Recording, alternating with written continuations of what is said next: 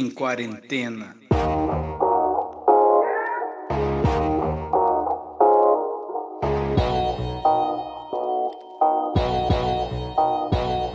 Boa noite, bom dia, boa tarde a todos os nossos ouvintes quarentenados. Meu nome é Matheus, estou aqui no mais uma análise news, junto com a nossa repórter internacional, Dani Dani.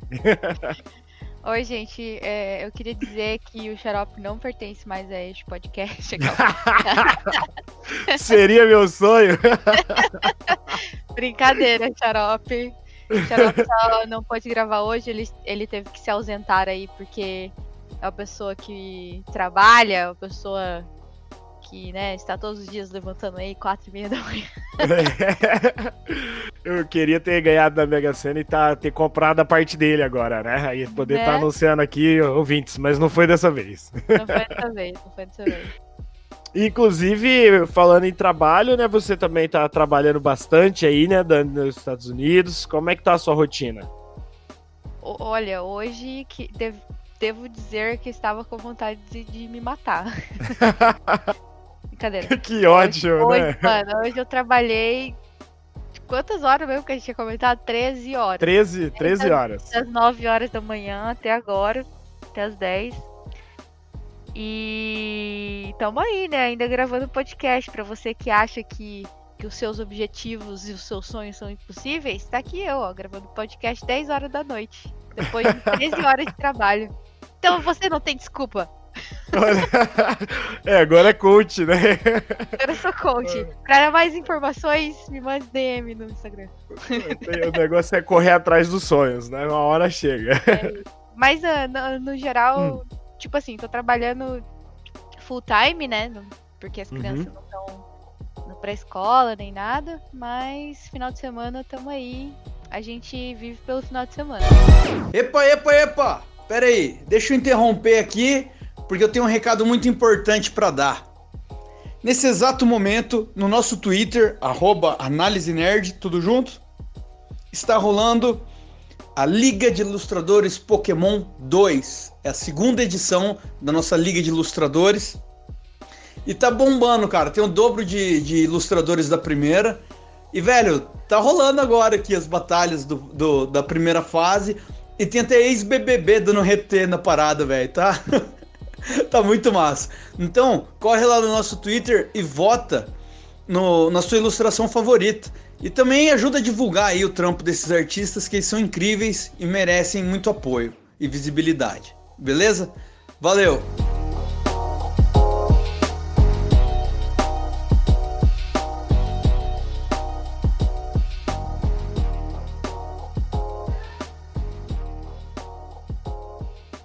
Mais de 100 mil pessoas morreram no Brasil que, caso tivessem sido tratadas lá atrás, com esse medicamento, poderiam essas vidas terem sido evitadas.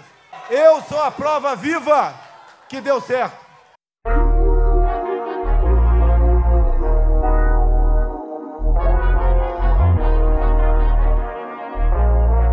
Ó, então foi até uma boa você já mencionar essa situação das crianças e o colégio, porque a gente vai começar hoje a nossa pauta comentando justamente disso, né? A gente tinha falado da outra vez sobre essa questão das escolas reabrirem, tá tendo uma discussão agora mais, mais forte agora, tanto nos Estados Unidos, eu imagino, quanto também aqui no Brasil, que a gente está chegando agora no segundo semestre e tudo mais. E aí nos Estados Unidos está chegando também o inverno, né?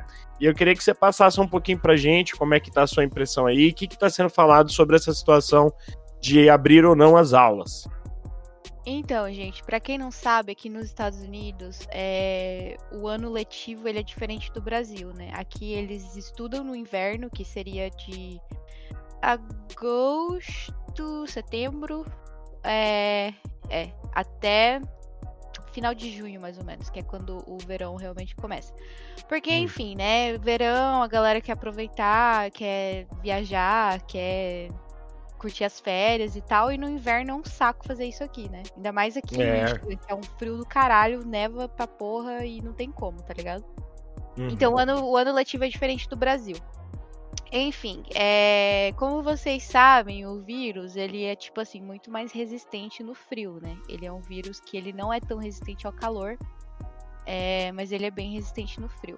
E o que acontece é que aqui tá uma disputa, assim, uma discussão muito grande em relação a isso, é, para ver se as aulas vão ou não voltar, se as escolas não voltar, né? Se as escolas vão ou não reabrir na real. É, isso tá virando uma discussão política bem grande aqui, porque, tipo, ambos os lados estão falando, não, tem que abrir, não, tem que deixar fechado. E a gente sabe que, querendo ou não, apesar dos do sintomas serem bem imperceptíveis nas crianças, eles, querendo uhum. ou não, são transmissores, né, cara? Então, é, se, tipo, for pra sala de aula e uma criança tá com com contaminadas, outras vão ser contaminadas também, porque criança aquele negócio, né? É não vai usar máscara, velho. Criança vai enfiar o dedo no nariz, vai passar no outro, vai gritar na, na cara do outro, vai é, comer e não lavar a mão, entendeu? Tipo, não tem como, mano. É criança. Criança tem o mínimo possível de higiene em relação a qualquer coisa. então, tipo, não tem como, né, velho? É foda. Você até me lembrou, Dani, que eu, eu vi um pessoal falando aqui no Brasil, por exemplo, falando assim, poxa, é, colégio, né, tanto para criança quanto para adolescente, não controla nem piolho. Quando tem, né, surto de piolho, imagina controlar Covid.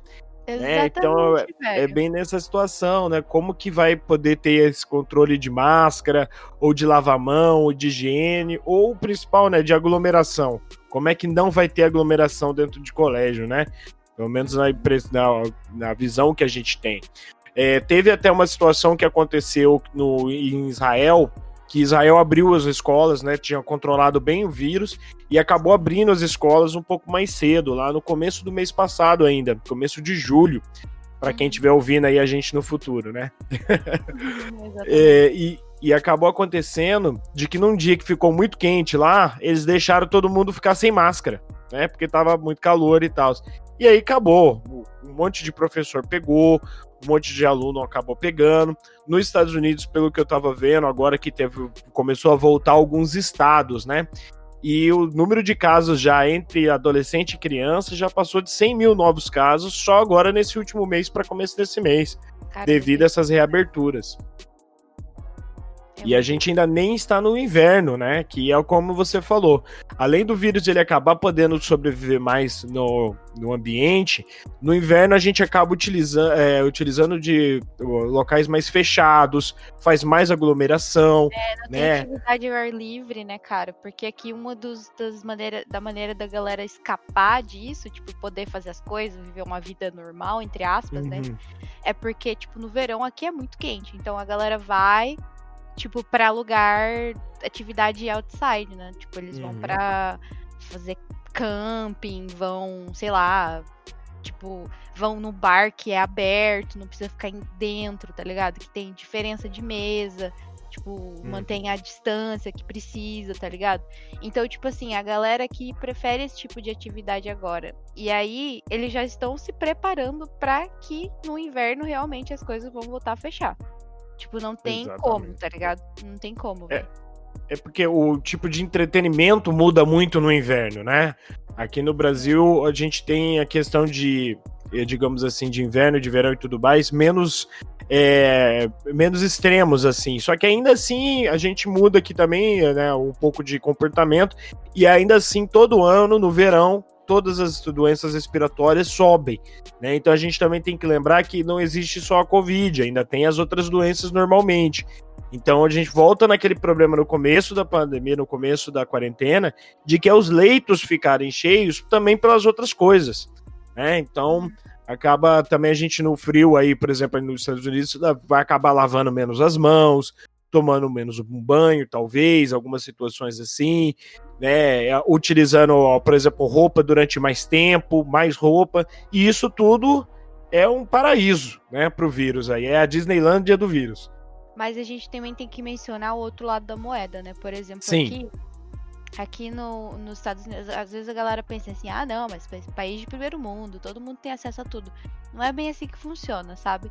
Tem uhum. criança uhum. que vai pra escola e que só tem a refeição da escola, tá ligado? Tem Uhum. criança que, tipo, o pai não tem como pagar uma babá, não tem como, é, sei lá, tipo, pagar alguém, deixar com alguém, entendeu? Às vezes a criança não tem acesso a um computador. Às vezes a criança não. Tipo, então tem, tem esse lado da moeda que a gente tem que entrar em discussão, entendeu? Infelizmente é assim que o mundo é. Tipo, nem né, é, é- não é justo pra todo mundo, né? Não é acessível pra todo mundo. Aí a gente acaba encontrando essas diferenças, né? Tipo, Exato. é das crianças que têm mais privilégio em relação a isso, que eu acho que nem cabe dizer privilégio, né? Todo, todas as crianças deviam ter acesso às mesmas coisas da mesma maneira, mas não é assim que funciona. Felizmente o mundo é cruel.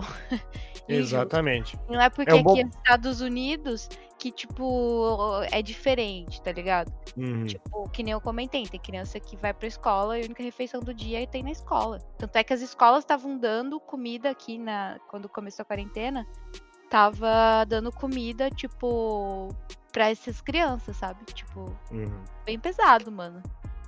É, realmente, esse ponto que você está levantando tem bastante nessa discussão, porque tem gente que querendo voltar às escolas só para negar o vírus, só para falar da economia e tudo mais, né? Para atacar no negacionismo. Só que existe o lado da discussão realmente de que a- a- só o simples fato das, dessas crianças e adolescentes ficarem sem estudo durante um ano inteiro, isso prejudica para o resto da vida, né? Isso pode é, atrapalhar situações depois de desenvolvimento, questão de depois de encontrar emprego e assim por diante. Aí Ainda mais isso para crianças que são menores, que estão na fase de aprendizagem de Uhum. leitura, cara. Putz. Nossa, exato. Eu tenho um aqui, o meu menino tem 7 anos, ele tá aprendendo a ler Uhum. ainda. Então, tipo assim, é uma dificuldade do caramba. É, tipo, tentar fazer ele ler, tá ligado? Eu não sou professora, ninguém aqui é professor. Uhum. Então, tipo uhum. assim, só um professor que tem a capacidade de ensinar, tá ligado?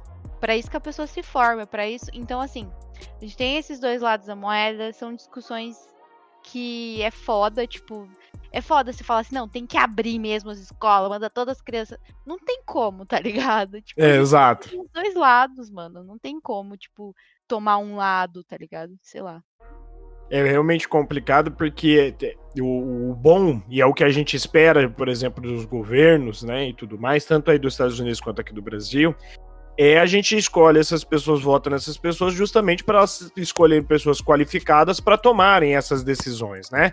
E aí, por exemplo, voltar à escola ou não voltar, dependendo da cidade, dependendo do local e da forma, né, com as medidas necessárias e né, a gente paga imposto aí, tem dinheiro, o Estado tudo mais, para justamente tentar diminuir o impacto negativo dessa situação de pandemia como um todo. Só que realmente, infelizmente, o que a gente acaba vendo na prática é que tá complicado e vai ser uma discussão aí que vai continuar pro restante desse ano e até pro ano que vem, dependendo de uma situação de vacina, né? Porque enquanto a gente não tiver aí uma vacina amplamente no mundo inteiro, é, com todo mundo tendo acesso, a gente fica numa situação complicada.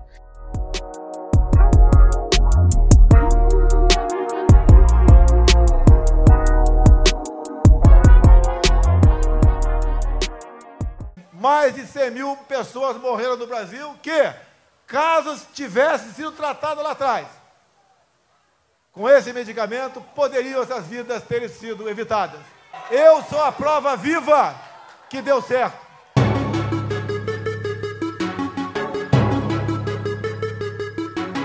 Agora, então, no nosso segundo bloco, aí tentando seguir essa situação de 10 minutinhos cada conversa nossa e tentar fazer um programinha de 30 minutos, a gente vai falar agora um pouquinho sobre a vacina russa, que tá vindo agora no começo desse mês de agosto, uma outra polêmica também, uma outra discussão em cima disso, que é sobre o Putin agora, foi durante essa semana agora, se não me engano, foi no dia 11 de agosto, teve anunciando que foi registrado a corona, a corona, ó, a vacina Sputnik 5, Putz, né?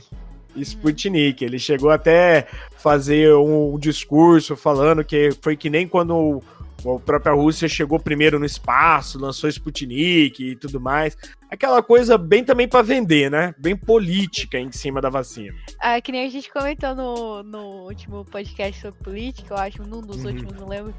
Que é, existia a corrida armamentista, agora é a corrida vacinística. Exatamente. Quem que faz primeiro a vacina do, do e, o, e o Putin fez igualzinho nessa mesma época, né? Nossa, né? Foi, pesado, velho lançou aí na frente. E para o nosso ouvinte aí que pode estar com um pouco de informação e tudo mais, porque é, acaba tendo muita coisa em se falando em cima disso, às vezes até muita é, preconceito e tudo mais, por politizar demais a situação. Mas o que, que acontece sobre essa vacina, tá? A, a, Rússia, infelizmente, ela não compartilhou muitos dados de como que foi feito os testes dessa vacina. A gente sabe como que é o tipo de vacina, é um tipo de vacina, uma tecnologia que já é utilizada, né? Que é uma tecnologia, se eu não me engano, é da mesma vacina da varíola.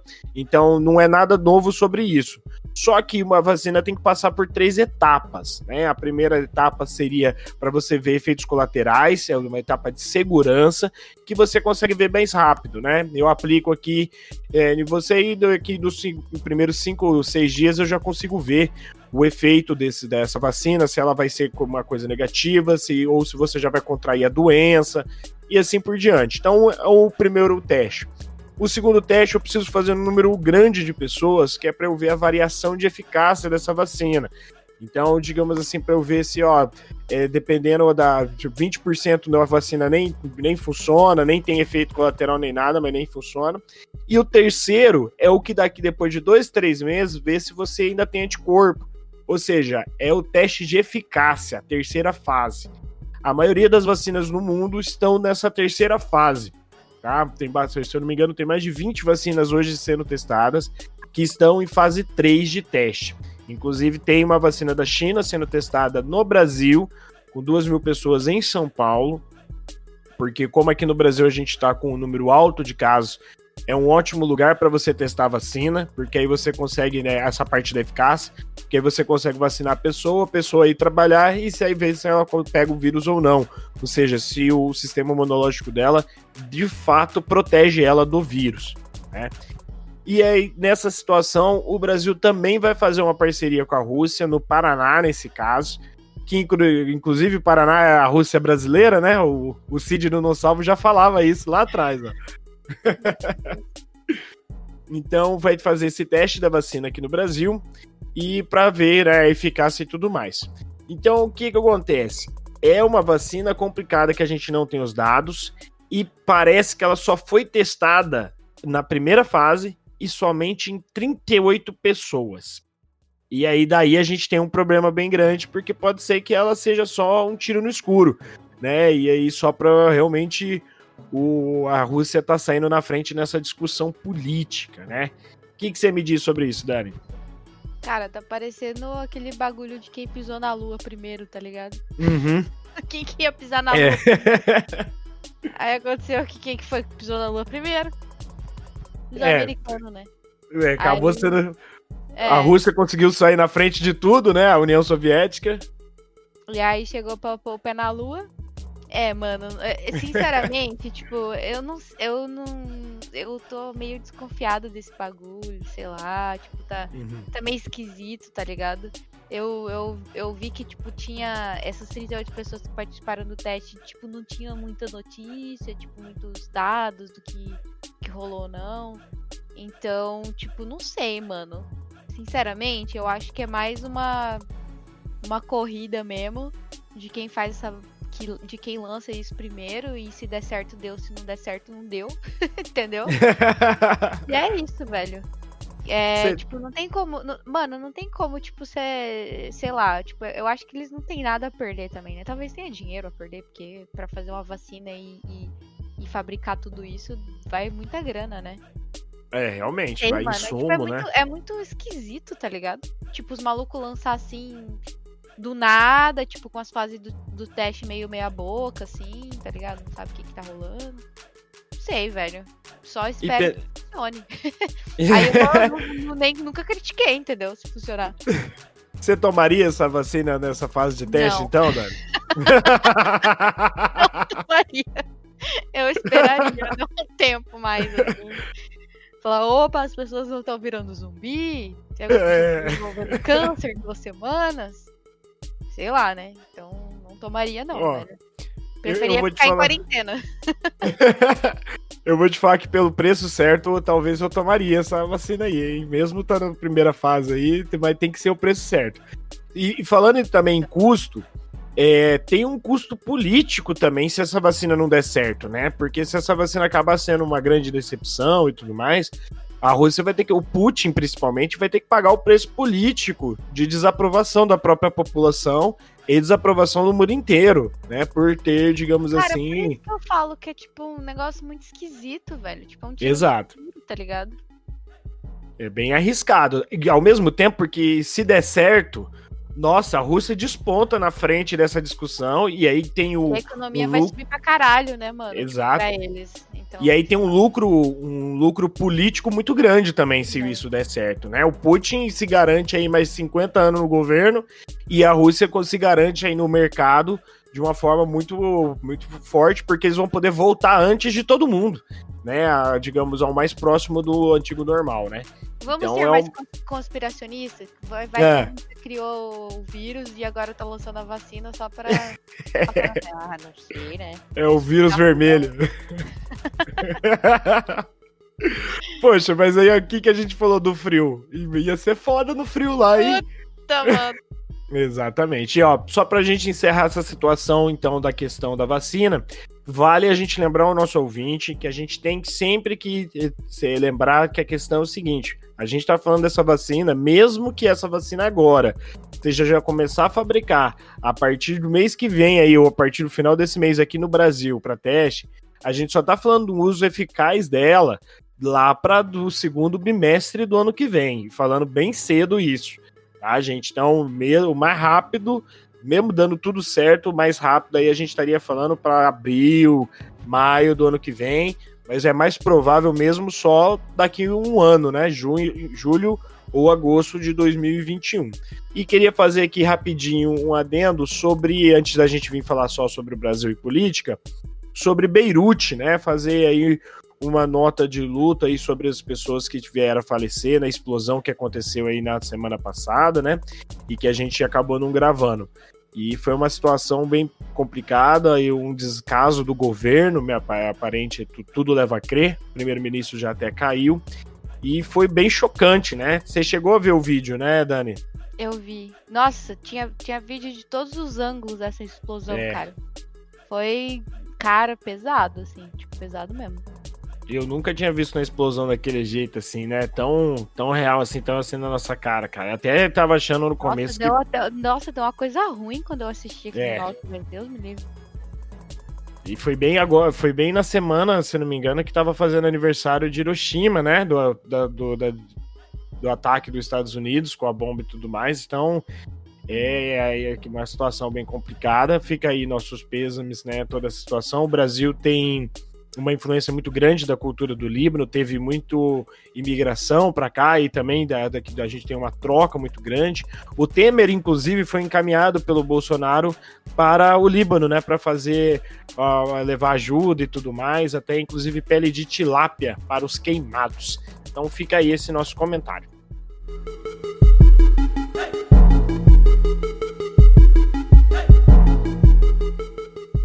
Mais de 100 mil pessoas morreram no Brasil que, caso tivessem sido tratadas lá atrás, com esse medicamento, poderiam essas vidas terem sido evitadas.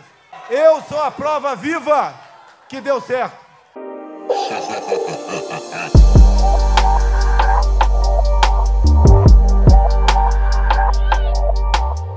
E bom, agora para o nosso último bloco, como aí de costume, a gente tem deixado para falar um pouquinho mais aqui do Brasil e da política nossa interna, principalmente aí sobre as, né, as desgraças do Bolsonaro e os erros cometidos semanalmente, para não falar diariamente, né? Não que seja difícil, né?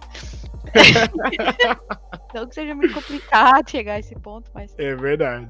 Eu queria até começar com a breaking news aqui que a gente teve, recebeu aqui um pouquinho antes de começar a gravar, que foi o ministro do STJ, não vamos confundir com o STF, que revogou a prisão domiciliar do Queiroz e da esposa dele. Tá? Recapitulando aí para o nosso ouvinte que a gente comentou também duas semanas atrás, o presidente do STJ tinha liberado o, o Queiroz para ficar em prisão domiciliar e a esposa dele que estava até foragida. Uma coisa que eu nunca nem tinha visto antes na minha vida, do que eu estudei de direito e tudo mais, nem na prática nem nada, e também nem achava que era possível, né? Foi pego até de surpresa com essa situação. Mas acabou que agora foi revogado. Isso ainda vai ter mais discussão, ainda tem cabe recurso e tudo mais, ainda né, vai ser uma briga aí.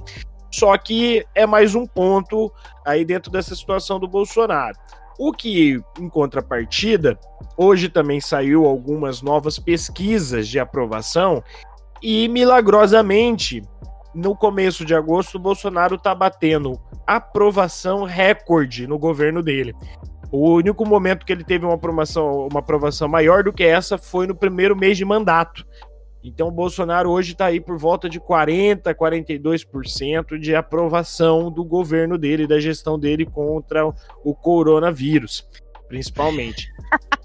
é inacreditável. É isso mesmo. Eu fico até triste dessa notícia.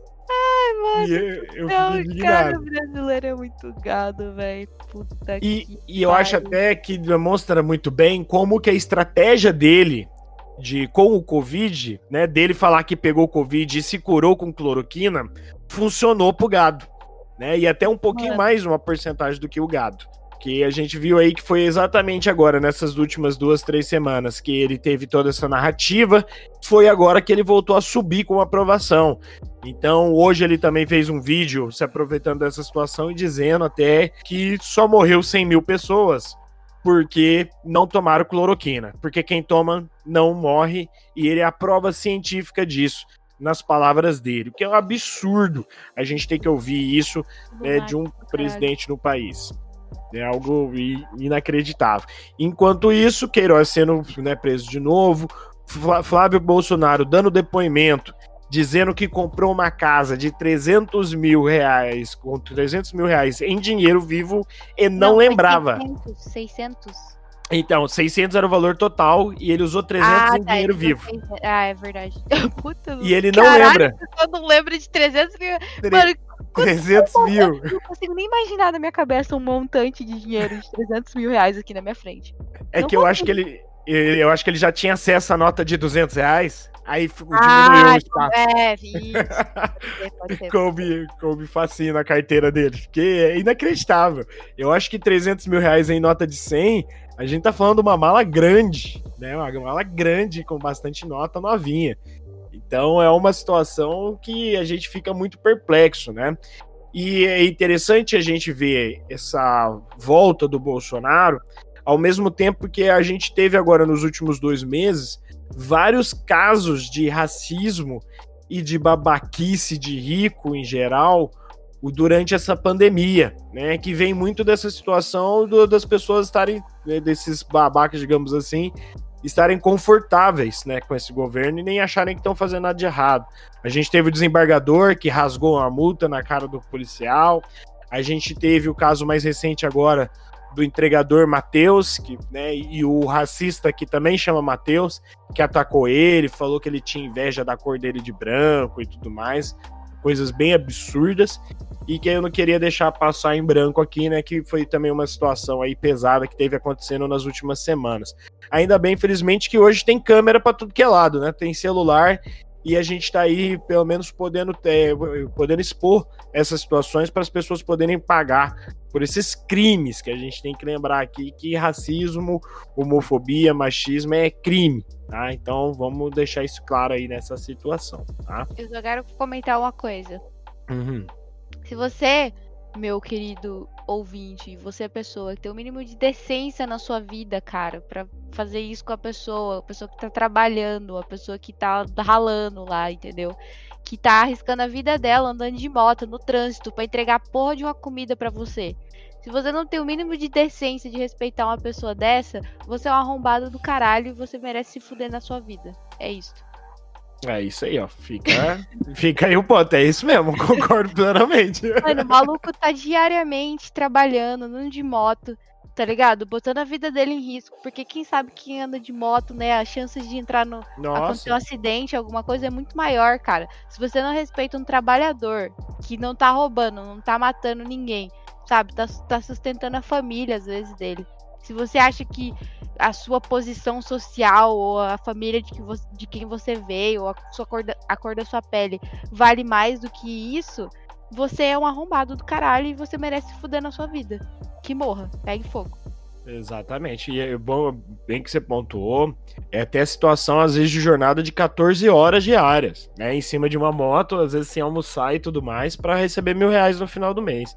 Então Cara, é algo inacreditável. É tipo uma pessoa que, que sabe, tipo, que, hum. que maltrata, que, sei lá, velho. Tipo, na minha cabeça eu não consigo. Mas, mas graças a Deus eu fui bem educado pela minha mãe. Minha mãe me ensinou a ter, sabe, tipo, Ser... O mínimo, né? Mínimo Mano, é o mínimo, velho. Se você não tem isso, você, tipo, tá. Você tá no mundo errado aqui. Você tem que, que voltar pro inferno. É isso.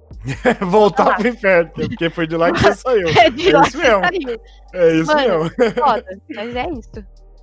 Bom, então pra gente dar uma encerrada né, nesse nosso último bloco e dar um tchau, eu queria só mencionar aqui pro nosso ouvinte sobre uma situação que vai dar efeito nas próximas semanas, então, provavelmente na próximo podcast nosso de notícias, a gente deve comentar de novo, que é sobre a situação da bancada do Guedes, né? Que é o Paulo Guedes aí, que é o nosso ministro da Economia, que desde o momento que entrou aí no governo não fez muita coisa, meio que só falou que ia apresentar proposta, mas apresentar coisa mesmo efetiva chegou, acabou não apresentando.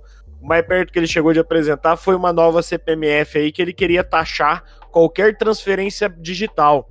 Então, né, mandar dinheiro do Nubank para o Nubank, PicPay, qualquer coisa assim digital, até, por exemplo, na Steam, teria que ter um novo imposto, uma nova taxa em cima.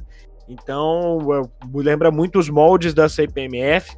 Acabou que isso tá, tá em discussão ainda, não foi muito para frente. Mas o que, que acontece?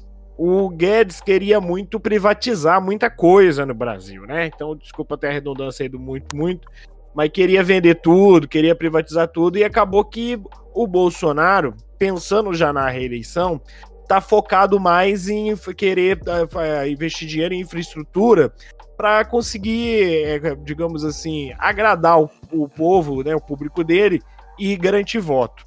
Né? Então, com isso, não está querendo apresentar para o Congresso as propostas, tanto administrativa, quanto política, quanto econômica do Paulo Guedes. E aí, a gente agora essa semana completou oito secretários do Paulo Guedes que pediram demissão. O próprio Paulo Guedes falou essa semana que o, o a bancada dele está em debandada, né? Tá todo mundo abandonando o barco e jogou a culpa pro Bolsonaro, né? O, chegou a falar: eu apresento a proposta pro, pro presidente. Se o presidente não, não passa para frente, aí é uma escolha dele. Então jogou isso daí pro Bolsonaro, que aí começou uma certa fritura de volta do Bolsonaro nele, e talvez ele pode, né, a gente já tinha discutido isso várias vezes, mas a gente entra numa nova possibilidade aí de talvez o Paulo Guedes vir a sair do governo. E aí, talvez essa situação dos 40% de aprovação que a gente está hoje do Bolsonaro volte a cair, mas não caia menos de 30, a gente não sabe. Sei que tá uma situação bem complicada e não parece ter muita esperança aí nos próximas semanas, pelo menos, mas vamos torcer aí para até a gente conseguir sair desse buraco que a gente se meteu lá de 2018, né? E queria deixar algum recadinho final, Dani, alguma última notícia aí para os nossos ouvintes e despedir até o nosso próximo episódio? Eu só queria dizer que para todas as pessoas que no começo da quarentena estavam falando mais de economia, agora a economia tá indo por água abaixo, né? Tá indo só pro fundo do poço. E aí eu quero dizer, né? Que economia? Exatamente. Para todas, todas, essas pessoas que estavam criticando a quarentena, falando sobre economia, né? Que economia, meu filho? Exatamente, é que economia. Bom, eu vou dar então um tchau aí para os nossos ouvintes e aproveitar que o Xarope não está aqui, vou aproveitar para falar que eu e o Renan também voltamos com o Drink Cash.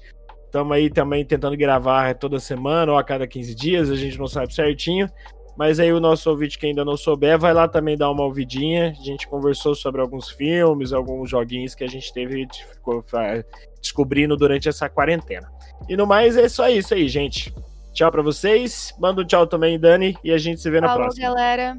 Até o próximo episódio e e eu queria só eu queria só deixar um recadinho só. Sim, claro. Se você ainda não participou do, do sorteio de Naruto, Isso. é, vai lá participar, porque a, a, a Análise Nerd, em parceria com a Augusta Life Store, está sorteando uma caneca e um quadro muito maneiro.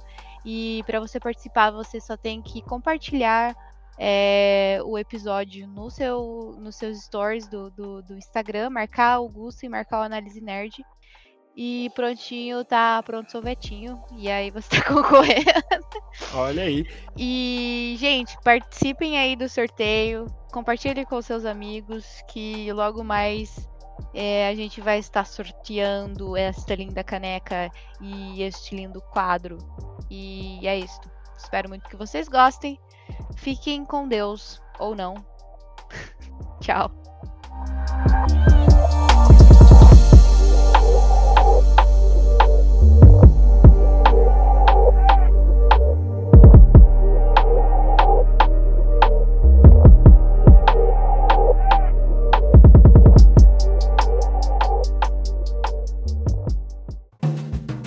Astro Club Podcast.